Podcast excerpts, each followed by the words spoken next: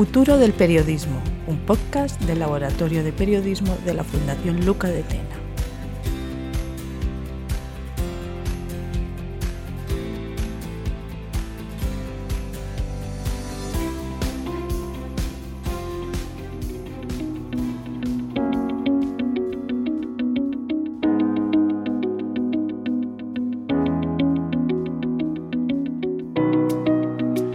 Todos, bienvenidos a un nuevo podcast del Laboratorio de Periodismo de la Fundación Luca de Tena.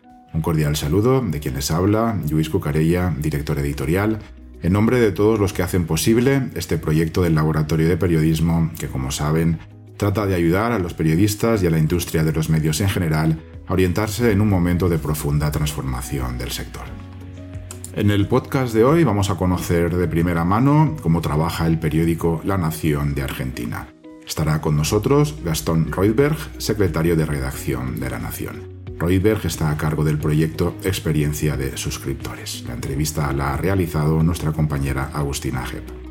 Y al finalizar la entrevista, recogiendo algunas de las ideas que nos han hecho llegar los oyentes de los primeros podcasts y la comunidad de lectores del Laboratorio de Periodismo, iniciaremos una nueva sección de resumen de los principales hitos de actualidad cada mes en lo que se refiere a la industria de los medios especie de, top 10 de las novedades más destacadas de manera concisa que se han dado en el mes en curso. Pero antes de dar paso a Agustina con la entrevista a Gastón Reutberg, una novedad. Un nuevo servicio del Laboratorio de Periodismo que ya está disponible desde hace unos días en la web. Hemos incorporado una extensa agenda de actos relacionados con el periodismo. Mesas redondas, conferencias, congresos, premios de periodismo, la agenda ofrece numerosas ventajas para los lectores del laboratorio de periodismo.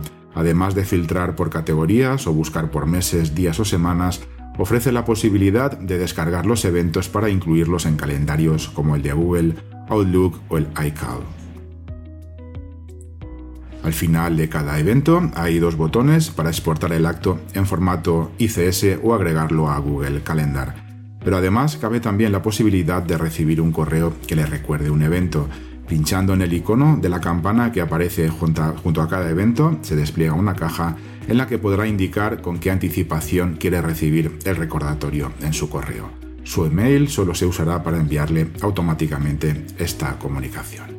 Pueden acceder a la agenda desde la portada del Laboratorio de Periodismo o en la dirección laboratoriodeperiodismo.org barra agenda. Ahora sí, vamos a iniciar el podcast con la entrevista con el secretario de redacción de La Nación, Gastón Royberg, a cargo de Agustina Ajeb. Agustina Ajeb es argentina y periodista. Actualmente es corresponsal en América Latina del Laboratorio de Periodismo de la Fundación Luca de Tena. Es autora de libros digitales y ha realizado coberturas sobre periodismo y la industria de los medios para la Fundación Gabo de Colombia y ADEPA de Argentina. Ha trabajado en Clarín, uno de los medios más relevantes de Argentina, y ha escrito también para el medio argentino La Nación, además de colaborar en proyectos especiales para Redacción, uno de los medios emergentes de Argentina. Agustina, adelante con la entrevista y muchísimas gracias. La transformación digital y la irrupción de nuevas plataformas al ecosistema digital, como las redes sociales, fueron los dos grandes motivos por los que los medios decidieron cambiar su modelo de negocio basado principalmente en la publicidad. Así fue como fueron incorporando la suscripción a los contenidos digitales.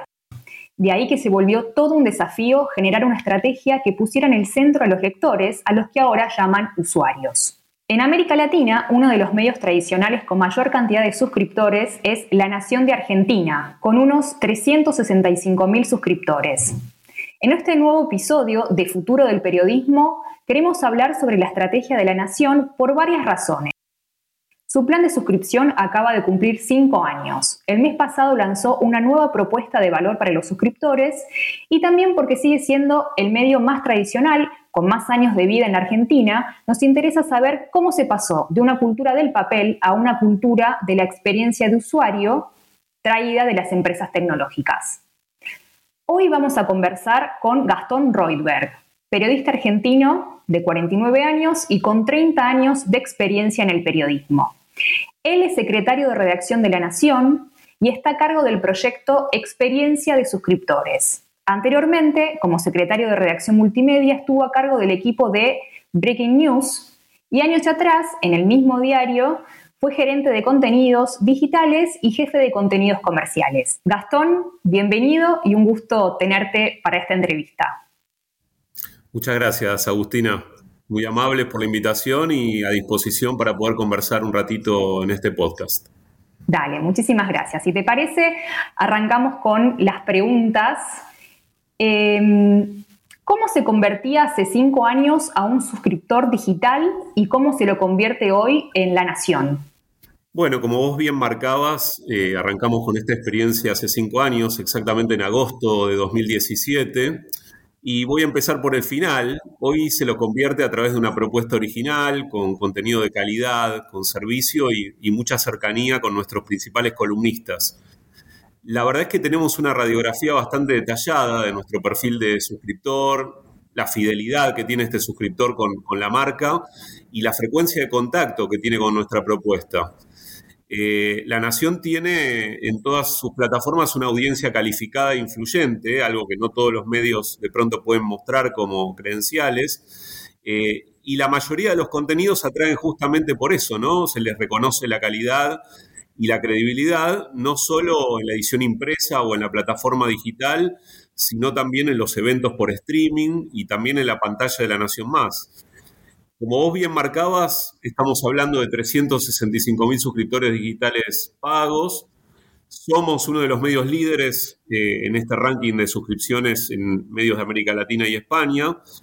Y hablamos de una audiencia calificada que está compuesta por personas muy informadas, que en general son también generadoras de opinión, con un alto nivel educativo y capacidad de consumo, eh, que representa el 54% de los ingresos del país. Es decir, estamos hablando de un segmento muy interesante con los cuales poder trabajar.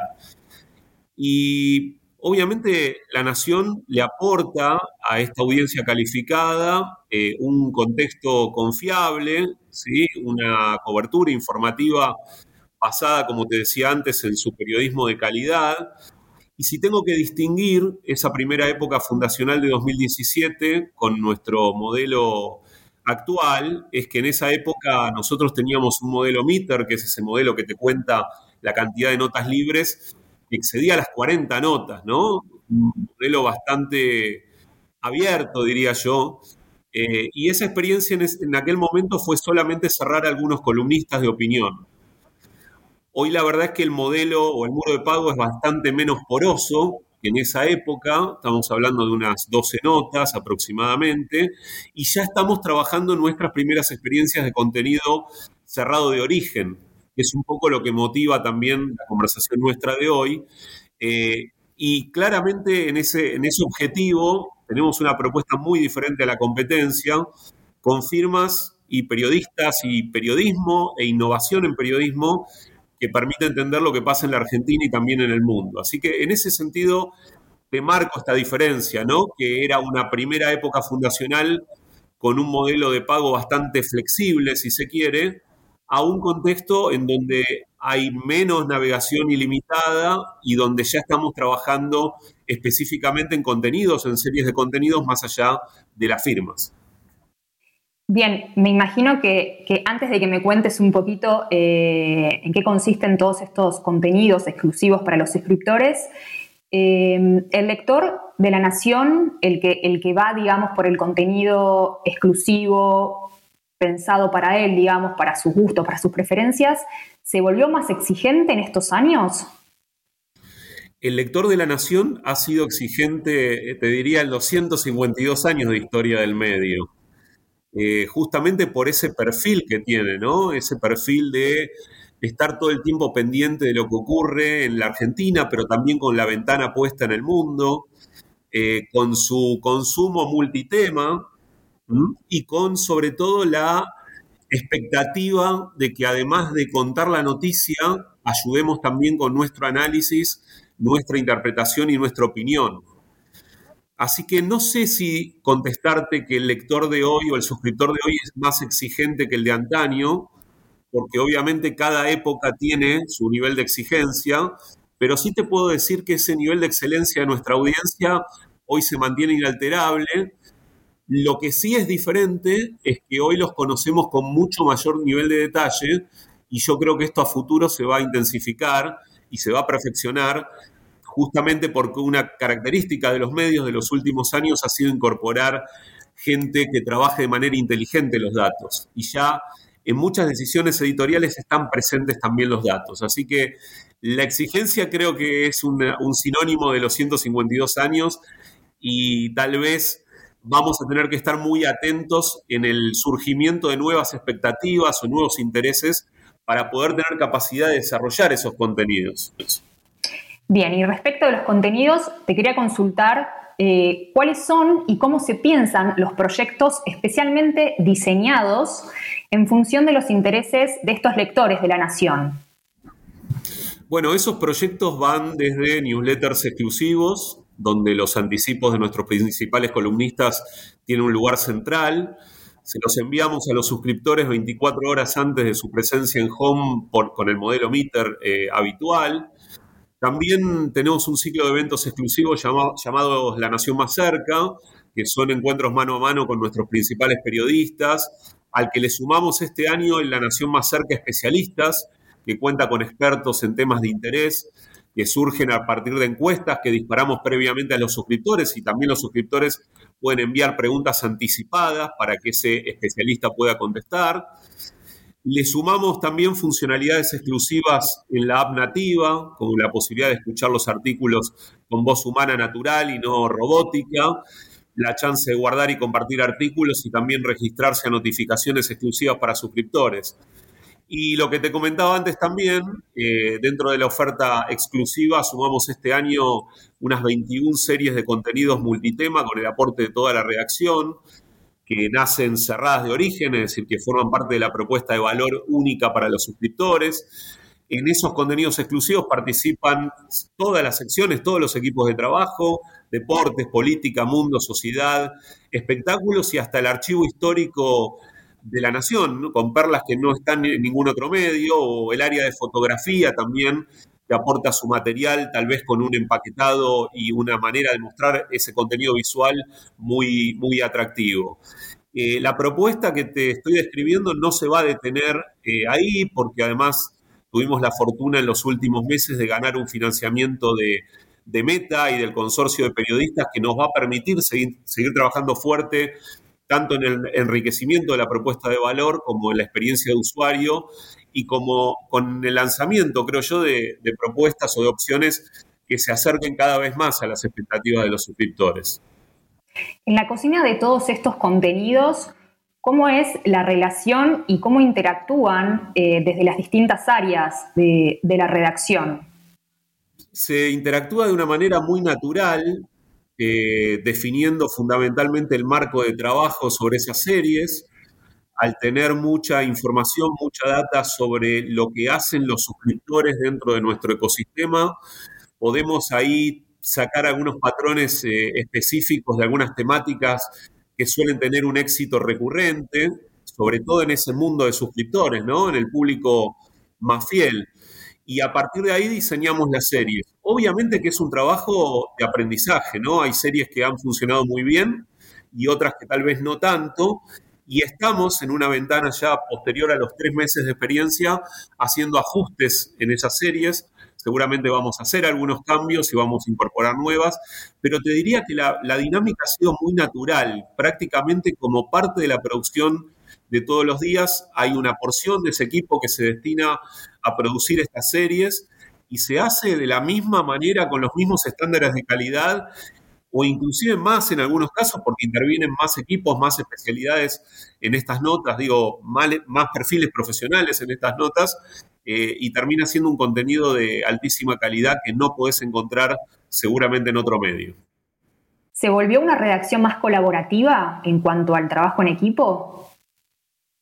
Sí, hace, muchos años que esto es así. Eh, creo que una diferencia muy grande de las redacciones de ahora a las que yo particularmente, donde yo particularmente estaba en la década del 90, en los 2000, es que hoy en un contenido periodístico intervienen muchas manos, ¿no? Dejó de ser un trabajo solitario, un trabajo exclusivo de firma única, para hacer un trabajo de equipo donde participa todo, todo rol profesional que le pueda aportar esa historia.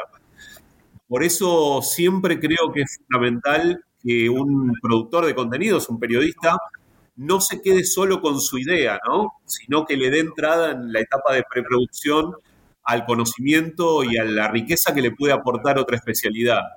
Nosotros somos un medio muy reconocido con el tema de periodismo de datos, por ejemplo, que es un área que eh, ha sido multipremiada a nivel mundial. Eh, también somos muy fuertes en la producción de piezas interactivas y, visuales, más allá de nuestra capacidad natural de interpretar y analizar la noticia. Yo creo que ahí hay un, un terreno que todavía se puede potenciar mucho más pero la conciencia y el gen del trabajo colaborativo ya es parte de, nuestro, nuestra habitualidad. No es algo extraordinario que se dé solo en grandes coberturas como los mundiales de fútbol o las elecciones. Está como muy naturalizado. Y, digamos, el, cuando, cuando ya se entrega, digamos, cuando el contenido se le dio eh, al suscriptor, cuando el suscriptor ya recibe el contenido, el después de la redacción, ¿cómo es ese trabajo eh, que le sigue, digamos, con cómo analizan eh, cómo impactó ese contenido. Sí, todas las redacciones tienen sus propias métricas de calidad, más allá de las métricas de audiencia general que uno ve habitualmente, como las páginas vistas, por ejemplo, ¿no? Creo que se trabaja mucho, sobre todo en mi área y en el contacto que tengo con el área de experiencia de clientes y de adquisición, lo que vemos con mucho detalle es el nivel de actividad que hay o de engagement que hay alrededor de un contenido. Creo que eso es lo fundamental, empezar a entender de tu cartera total de suscriptores cuántos al recibir el, digamos, el, flujo de contenido exclusivo se mueven, ¿no? Interactúan, participan, guardan los artículos. En ese sentido, nuestra app móvil es muy relevante porque se ha convertido en la casa del suscriptor de la nación, donde tenés una experiencia de navegación y de consumo de contenido muy distinta al resto de las plataformas. Y ahí es importante trabajar en equipo con las áreas de negocio, con las áreas de engagement, eh, y ahí también intervienen muchos saberes, porque si bien en la redacción tenemos una pata muy fuerte de análisis de estos datos, también lo hacemos en conjunto con otras áreas, ¿no? O sea que además del trabajo multidisciplinario dentro de la redacción es esencial acostumbrarse a trabajar con otras áreas de la compañía. Y en este sentido, en lo que vos preguntás es clave. Y bueno, mencionaste recién eh, los contenidos exclusivos, como por ejemplo las newsletters, que bueno, es un contenido de autor, y también lo que estuve mirando es que eh, se está trabajando mucho el nicho. ¿Cómo, cómo empezaron a incorporar esto en, las producciones periodísticas eh, y cómo esto, digamos, también interactúa con el contenido más de último momento que está eh, y que es un fuerte también de la nación en el sitio y que obviamente se va como generando contenido diferencial para, para las redes sociales? Mira, em, no me canso de decir que en la Nación todos los equipos hacen al conjunto, ¿no? Creo que esto es un, poco lo que pasa en todas las reacciones con foco digital e, en el mundo. Porque sin el trabajo de las turbinas generadoras de audiencia no sería posible transformar esas grandes audiencias en suscriptores fieles. Por eso nos interesa mucho y somos muy competitivos en la batalla por la audiencia y el mundo Comscore, como llamamos eh, acá en estos países, en esa batalla por la gran audiencia, por el liderazgo de audiencia, pero también estamos enfocados en conocer cada vez más o con mayor nivel de detalle aquellos que nos acompañan de una manera fiel y depositan la confianza en el consumo de esos contenidos exclusivos y de calidad que ofrecemos. Y creo que en este sentido es un pacto ¿no? que, que revalidamos todos los días con la propuesta que yo ya describí, eh, y que creo que va a tener nuevos capítulos en la medida en que nos vamos a hacer cada vez más sofisticados en el conocimiento de esos consumos, sobre todo en el nivel de satisfacción que genera ese contenido con, la marca La Nación. Yo creo que ahí hay una ventaja muy grande de un medio con una redacción tan interesante, tan profusa, tan plural y tan diversa como La Nación, que es que justamente esos nichos que vos mencionás pueden llegar a generar a futuro hasta suscripciones diferenciadas, ¿no? proyectos o propuestas de suscripción muy específicas de esos nichos. Los newsletters creo que son como la punta del iceberg que asoma, ¿no? Es como una pequeña partecita de ese modelo, pero creo que a futuro, en la medida que vos seas más sofisticado con los datos y puedas tomar decisiones más ajustadas, eh, esa experiencia de contenido más directo, personalizado, y segmentado puede llegar a ser algo mucho más extraordinario de lo que soy como experiencia. Y en, todo este trabajo ¿no? conjunto que hay eh, con los distintos miembros de la redacción, em, ¿cómo se puede aprovechar, digamos, o cómo se puede potenciar lo que hacen estos periodistas, eh, estos autores, eh, para que también creen contenido o adapten el contenido que generaron para otras plataformas. Un caso es el de el, columnista eh, si no me equivoco, que, se hacen piezas eh, que se van editando para, Instagram, para las redes sociales, digamos. ¿Cómo, ¿Cómo es esa conversación con el autor para decirle, mira, esto también que hiciste funciona para las redes sociales? Porque es cierto que las redes sociales también generan tráfico al sitio y que ese tráfico puede convertirse en un potencial suscriptor.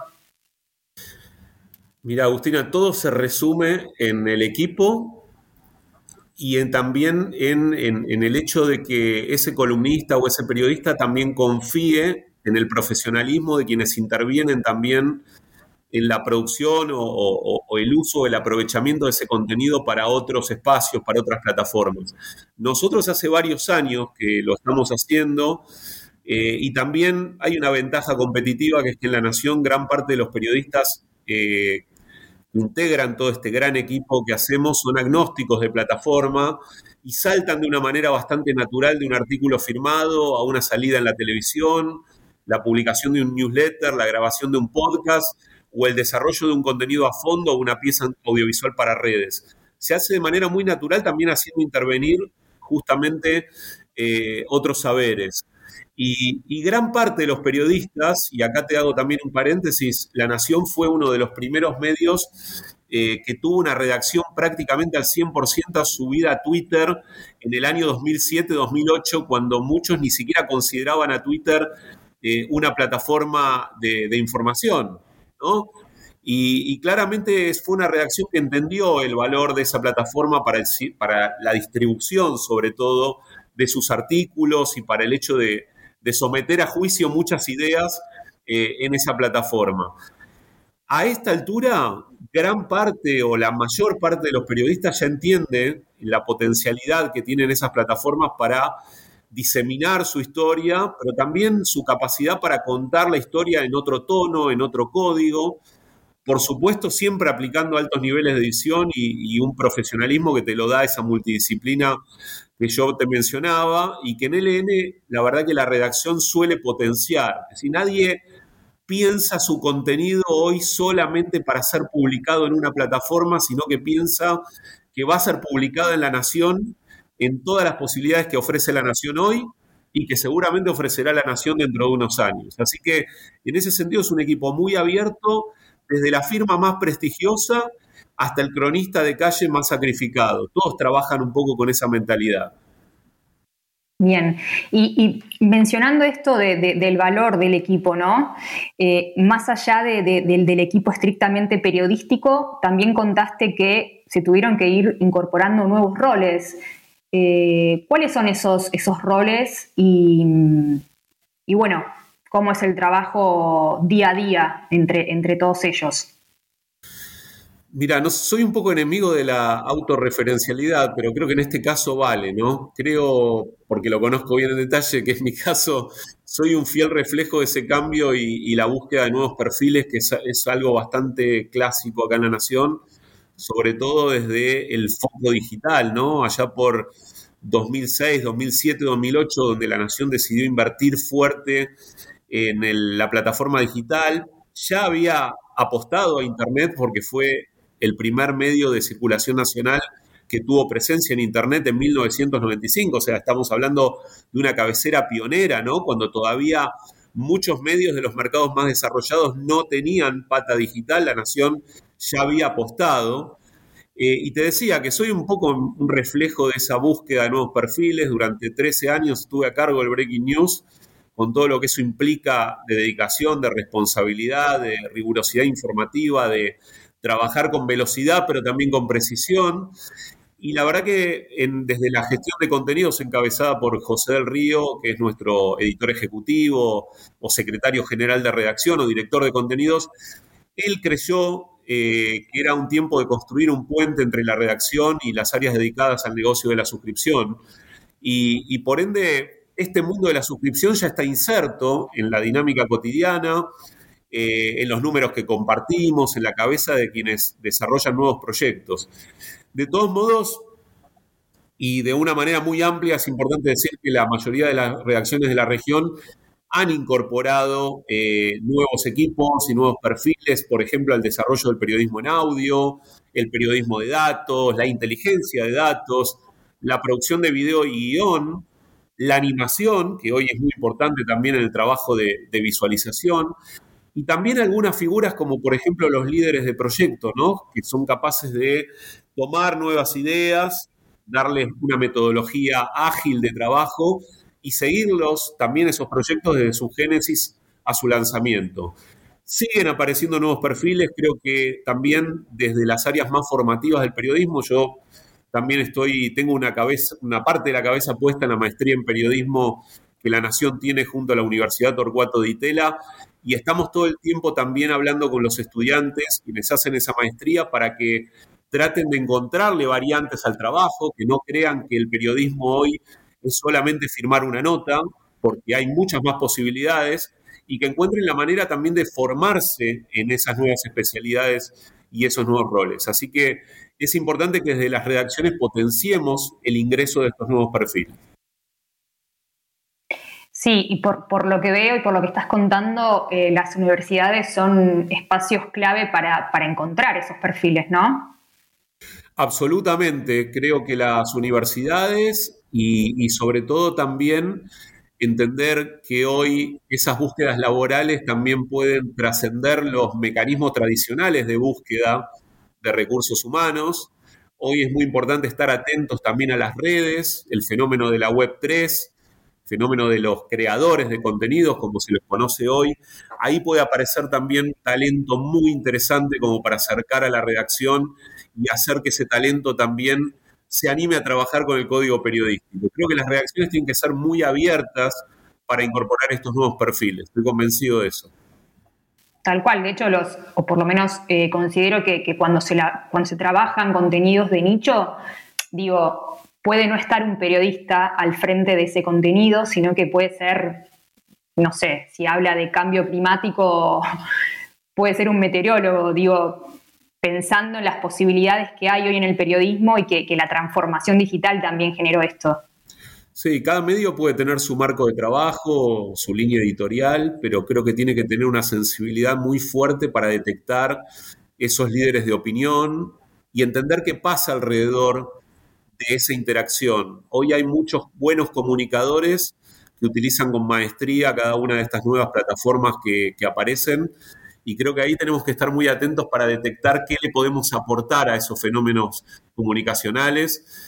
Creo que la, rigurosidad, la calidad, el profesionalismo y el método van a ser muy importantes también para darle algo de certidumbre y poder sobre todo escaparnos de los focos de desinformación muy marcados que hay y tratar también de mejorar algunos indicadores que nos han dado muy mal en términos de confianza en las noticias. Y ahí hay que hacer una autocrítica y entender qué significa trabajar con calidad. La mera réplica de contenidos o la copia no parece ser el camino más adecuado, sobre todo en modelos de financiamiento que nosotros tenemos que tratar de solidificar y que tengan sanidad para hacer sobrevivir las empresas de medios en los próximos años. Bueno, justamente los, suscriptores lo que buscan, o sea, ¿por qué decide eh, una persona, digamos, pagar por una suscripción? Busca algo que sea original y de calidad, por supuesto. Sí, en el caso nuestro, claramente son fieles a la marca y ahí en la fidelidad está reflejada tanto en la identificación con la marca como en la capacidad de recomendación que tiene.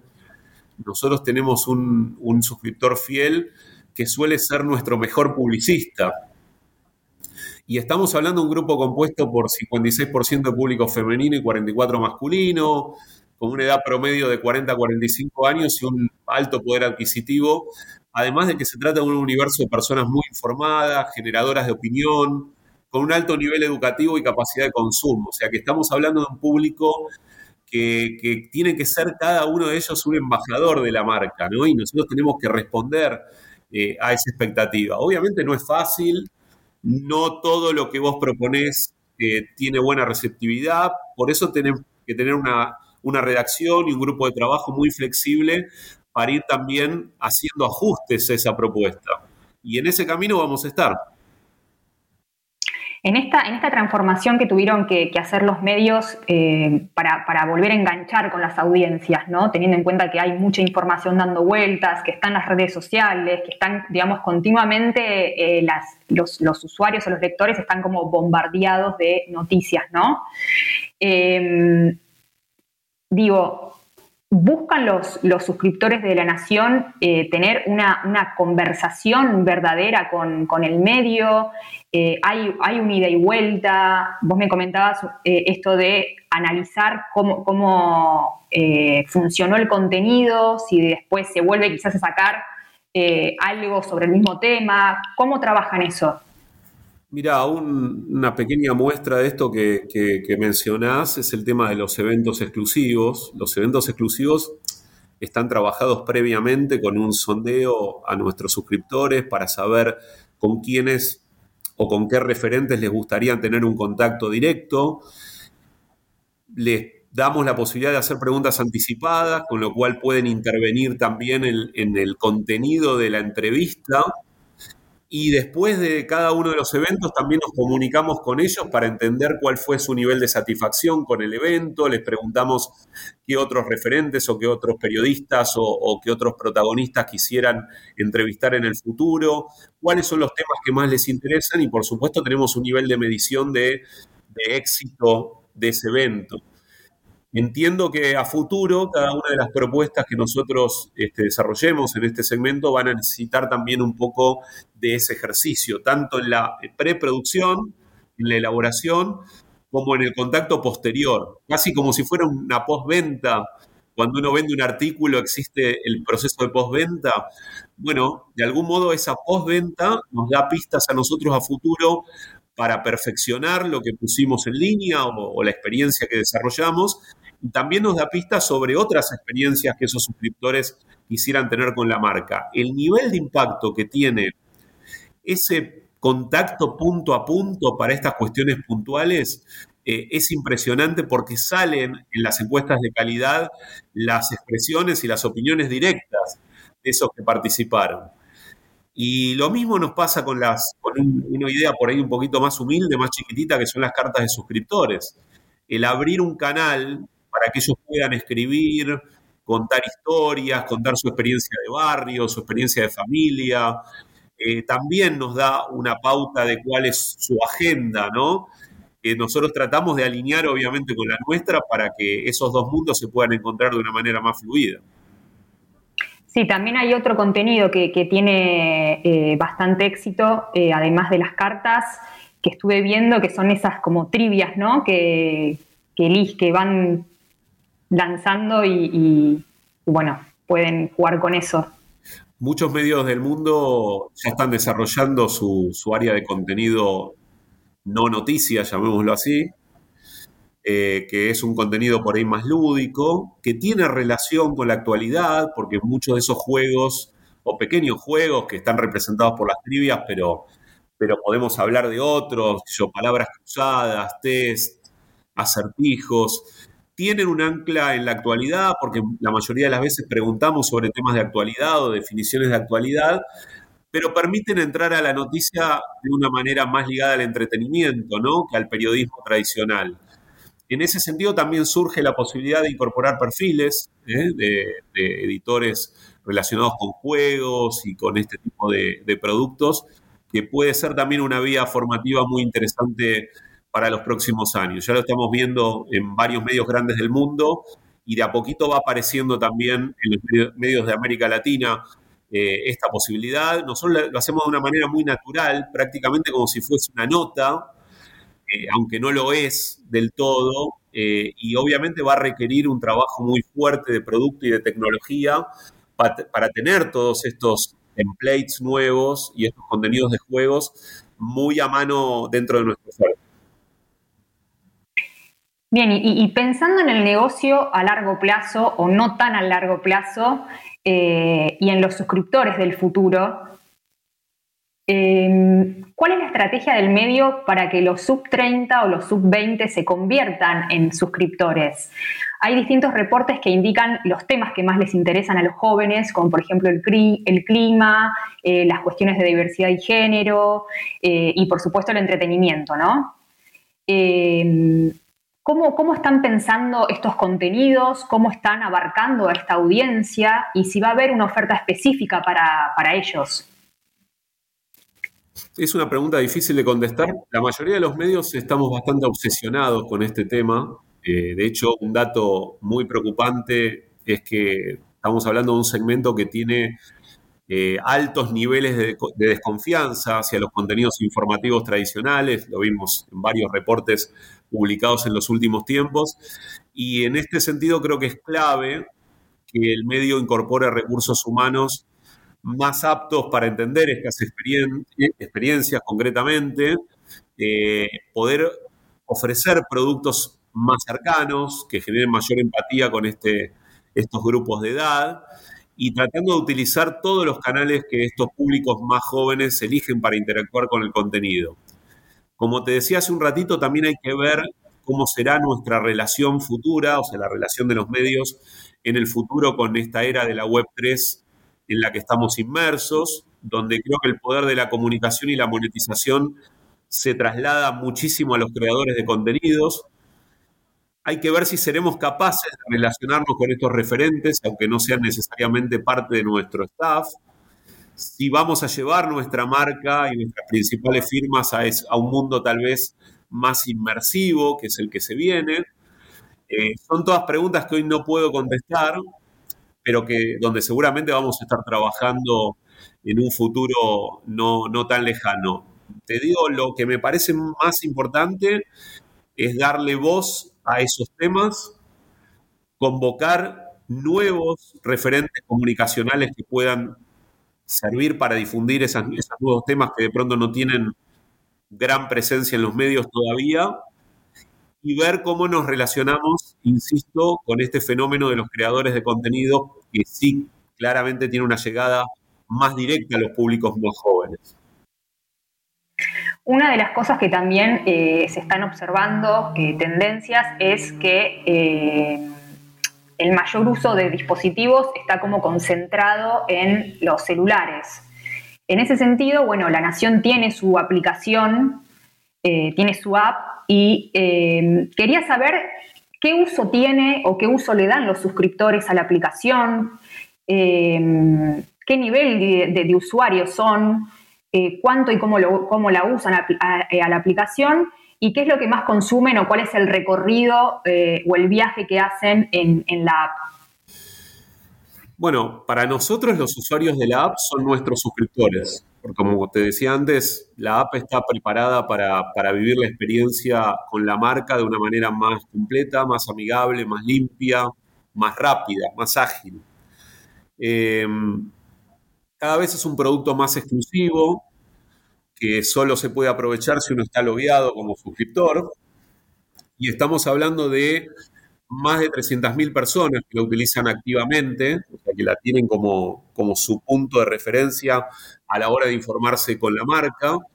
Y lo que más se aprovecha son las opciones de personalización que tiene, la posibilidad de escuchar las notas, como te decía antes, no escuchar las notas con un robot, sino con una voz humana, mucho más natural. Creo que en el futuro muchos medios van a, tener la capacidad y la tecnología para lograr que sus, propios, sus propias firmas más importantes puedan contar las notas Y también, bueno, tiene la posibilidad de recibir notificaciones exclusivas. Es una navegación, como te decía, más limpia, más ágil, más amigable. Y en los últimos tiempos también sumamos la chance de guardar y recomendar notas, además de un saludo personalizado de acuerdo a las fechas relevantes de cada día eh, y la posibilidad de seguir autores. Así que estamos hablando de una casa del suscriptor que va a ser cada vez más completa, que va a ser la manera por ahí más rápida, más versátil de consumir los contenidos de la marca y que va a reforzar cada vez más esas opciones personalizadas para eh, aquel que paga la experiencia completa con la marca. Bueno, Gastón, para, terminar esta conversación tengo, eh, y para darle un cierre a esta conversación que se centró en las suscripciones, eh, más allá del rol que te toca en la nación, ¿consideras que las suscripciones van a ser el principal aporte del modelo de negocio de los medios? Sí, no tengo ninguna duda de que el nivel de fidelidad y, de cercanía que genera este modelo va a ser crucial para el futuro. Nos va a permitir, eh, como decía antes, conocer con mayor nivel de detalle quiénes son los que reciben nuestros contenidos y generan interacción y, experiencias eh, a través de esos contenidos. Y creo que nos va a permitir también mejorar muchísimo nuestra propuesta de valor a todo nivel esa exigencia que nos van a imponer los, clientes, nuestros suscriptores, va a redundar en mejor periodismo, no tengo ninguna duda, porque uno de los aspectos claves de este modelo de suscripción es la calidad. Nadie pagaría una suscripción si no siente que está recibiendo un contenido que no podría recibir de ningún otro modo. Y en ese sentido, los medios que tienen el atributo de calidad son aquellos que creo que van a ganar en este ecosistema. Eh, y ahí también los medios de calidad eh, van a tener un rol clave, como lo están teniendo hoy, de validadores de la información. Entonces, creo que, sí, que el modelo de suscripción no solo va a ser mejores medios en términos del conocimiento que uno va a tener de esa audiencia fiel, sino que nos va a llevar a otro nivel también en términos de eh, la mejora de la propuesta de valor a ese suscriptor.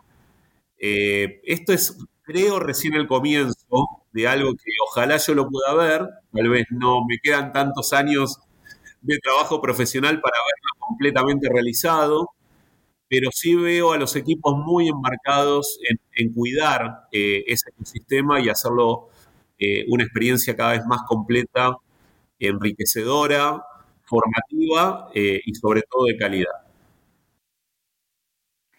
Gastón, eh, aprovecho para preguntarte, en particular, la nación eh, de Argentina, ¿qué porcentaje del negocio representa eh, la suscripción actualmente? No puedo dar cifras porque no las tengo con precisión y no, no quiero arriesgar un número, pero pensá que hace cinco años era un modelo de negocios que era cero, si tenía cero de contribución, y hoy es uno de los pilares del negocio de la compañía perdóname que no pueda ser preciso con el porcentaje, pero sería responsable de mi parte. Sí te puedo decir que es una parte muy, muy relevante ¿eh? de los ingresos de la compañía. Gastón, te agradezco muchísimo por habernos dado tu tiempo para esta entrevista. Eh, si querés, compartinos eh, tu red social, la que más uses. Calculo que debe ser Twitter donde subís continuamente cosas que venís haciendo y también de otros colegas. Eh, así que si querés compartirnos para, que empecemos a seguirte.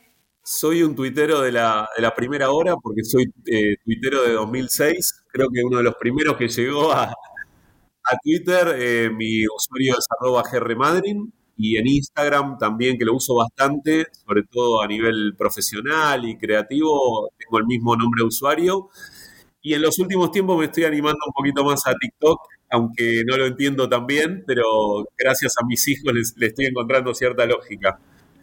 Así que la verdad que lo que hay que hacer cuando aparece una nueva red social es usarla para ver de qué se trata, sobre todo si uno es periodista.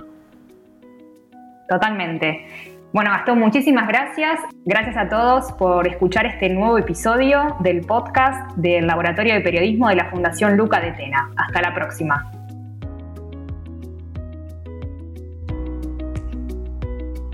Y como avanzábamos al inicio, finalizamos con una sección fija en la que nos detendremos cada mes de manera muy concisa en algunos hitos que consideramos que han sido relevantes estas semanas. En el apartado internacional destacamos cuatro noticias. Un avance de las previsiones para el año que viene del informe WordPress Trends de Wanifra, algunas conclusiones del Congreso Mundial de Wanifra, el lanzamiento de Semaphore y, en cuarto lugar, una investigación de Open Web sobre uno de los retos que deberían asumir los medios para el año que viene. En el primer punto, el informe WordPress Trends, estos son algunos de los datos más destacados del avance que ha hecho Wanifra. La primera conclusión es que los editores muestran cierto pesimismo. El 55,4% de los editores encuestados se muestran pesimistas sobre la evolución del negocio durante el próximo año, una cifra que contrasta con la del año pasado, cuando un 80% se mostraba optimista. Entre los motivos de preocupación de los editores, el aumento del coste de la energía, la inflación, la posibilidad de una recesión y la guerra de Ucrania. Pero también hay conclusiones positivas en este avance del WordPress Trends. Las inversiones en nuevos modelos de ingresos están comenzando a dar sus frutos. Por ejemplo, los ingresos por lectores digitales y la publicidad continuarán creciendo a tasas de dos dígitos, en concreto el 16 y el 10,3% respectivamente. Y además, los ingresos de otras fuentes se están convirtiendo en el área de mayor crecimiento, un 21,5%. Entre estas nuevas fuentes de ingresos, los editores destacan los eventos como una actividad particularmente importante.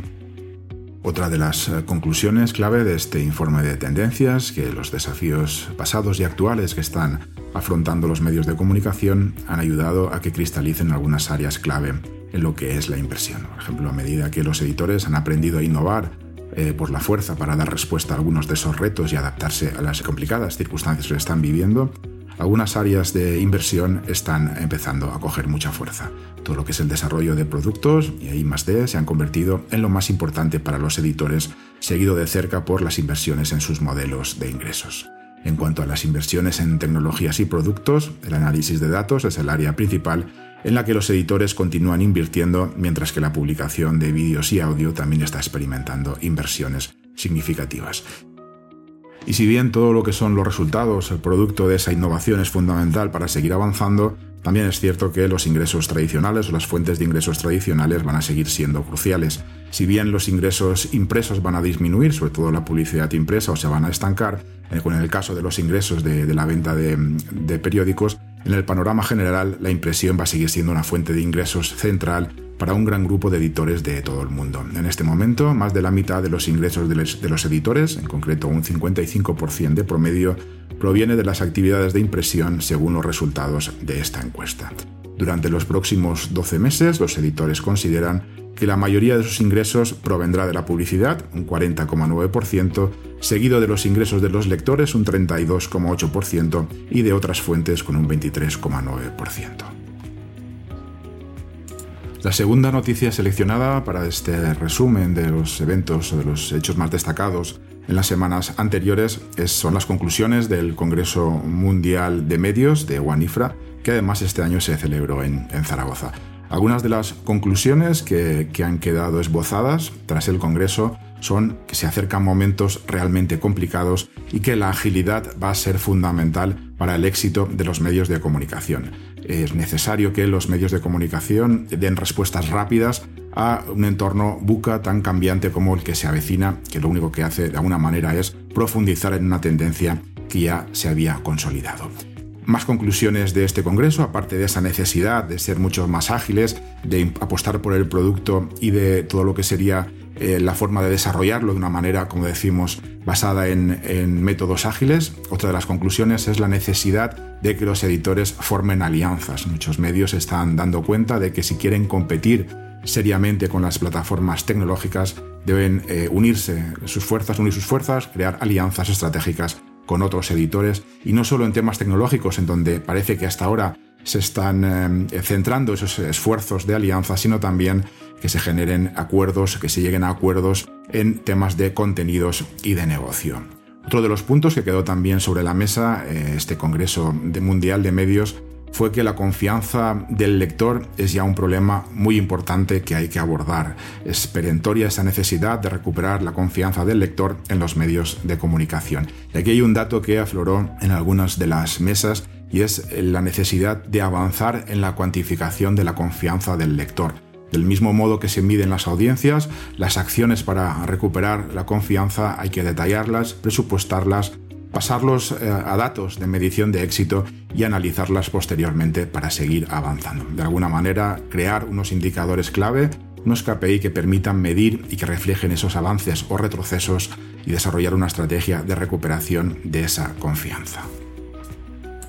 Otra conclusión que quedó patente en este Congreso Mundial de Medios fue el peso de la fatiga informativa, el, eh, cansancio por las noticias que crece entre la sociedad. Y una de las causas de ese cansancio, según se, manifestó en el Congreso, es la falta de utilidad de mucha de la información que se genera. Por cierto, el país eh, ha puesto en marcha hace unas semanas un nuevo boletín llamado Correo Sí Deseado, en el que ofrece una selección semanal de historias positivas y constructivas. Y esa es quizá un poco la clave, la necesidad de crear periodismo de soluciones, periodismo constructivo para aportar algo más de utilidad a ese día a día de los lectores cuando se acercan a los medios de comunicación.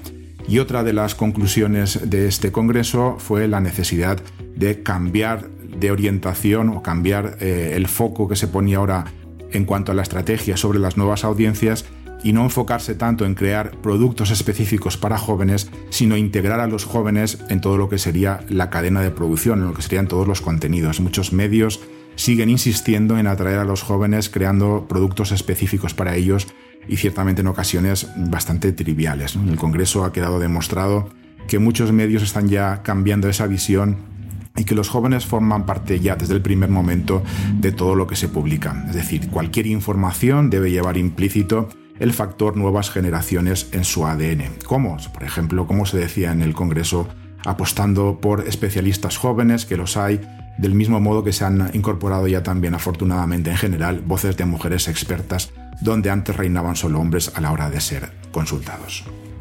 Y la tercera noticia que hemos seleccionado para esta sección, dentro de lo que son las tendencias internacionales, es el nacimiento de Semaphore, un medio de comunicación fundado por exdirectivos de otros medios como Bloomberg o BuzzFeed News, que quiere transformar la industria de los medios. Aparte de algunos temas llamativos, como que el nombre del autor es casi del tamaño del titular, con lo que se pretende dar relevancia al periodista y que no quede oculto bajo el paraguas de la redacción, Semáforo aporta varias novedades de interés, sobre todo en lo que respecta al formato de las noticias. Los artículos que se pueden encontrar en este nuevo medio de comunicación se estructuran en cinco puntos. La noticia en sí, es decir, los hechos, la visión del reportero, lo que sería el análisis, un espacio para el desacuerdo, los contraargumentos, otras vistas, diferentes perspectivas sobre el tema y finalmente un apartado de otras fuentes, algunos de los otros mejores escritos sobre el tema que han aportado otros medios de comunicación.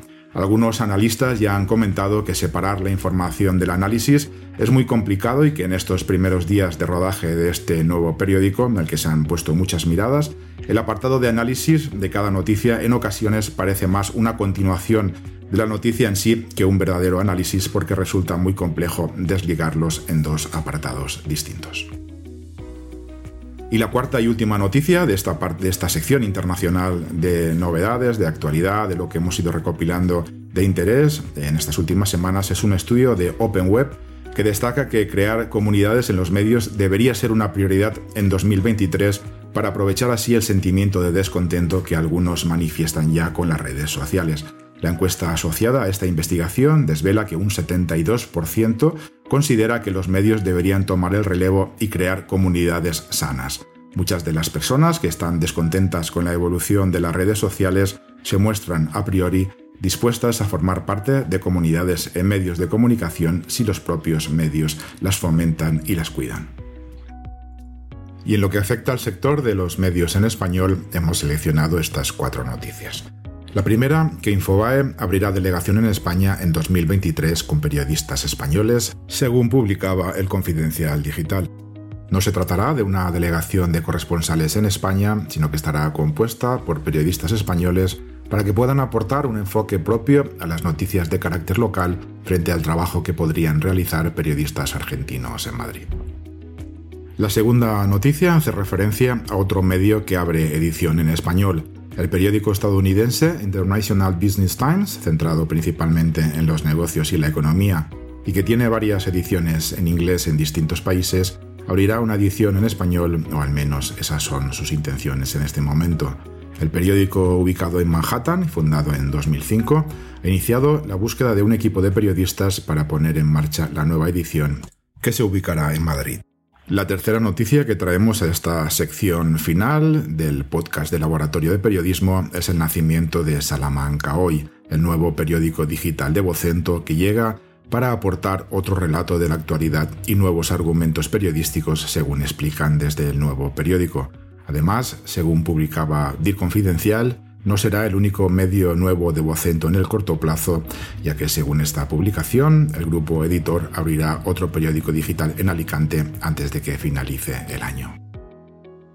Y la cuarta y última noticia seleccionada es la puesta en marcha por parte del periódico El País de un canal de vídeo para televisores conectados con 7 horas de transmisión diaria.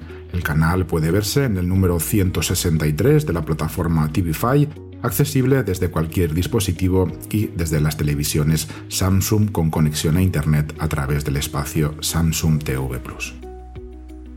Y con esta selección de noticias ponemos el punto final a este nuevo podcast del Laboratorio de Periodismo, no sin antes recordar que el Laboratorio de Periodismo es una iniciativa de la Fundación Luca de Tena.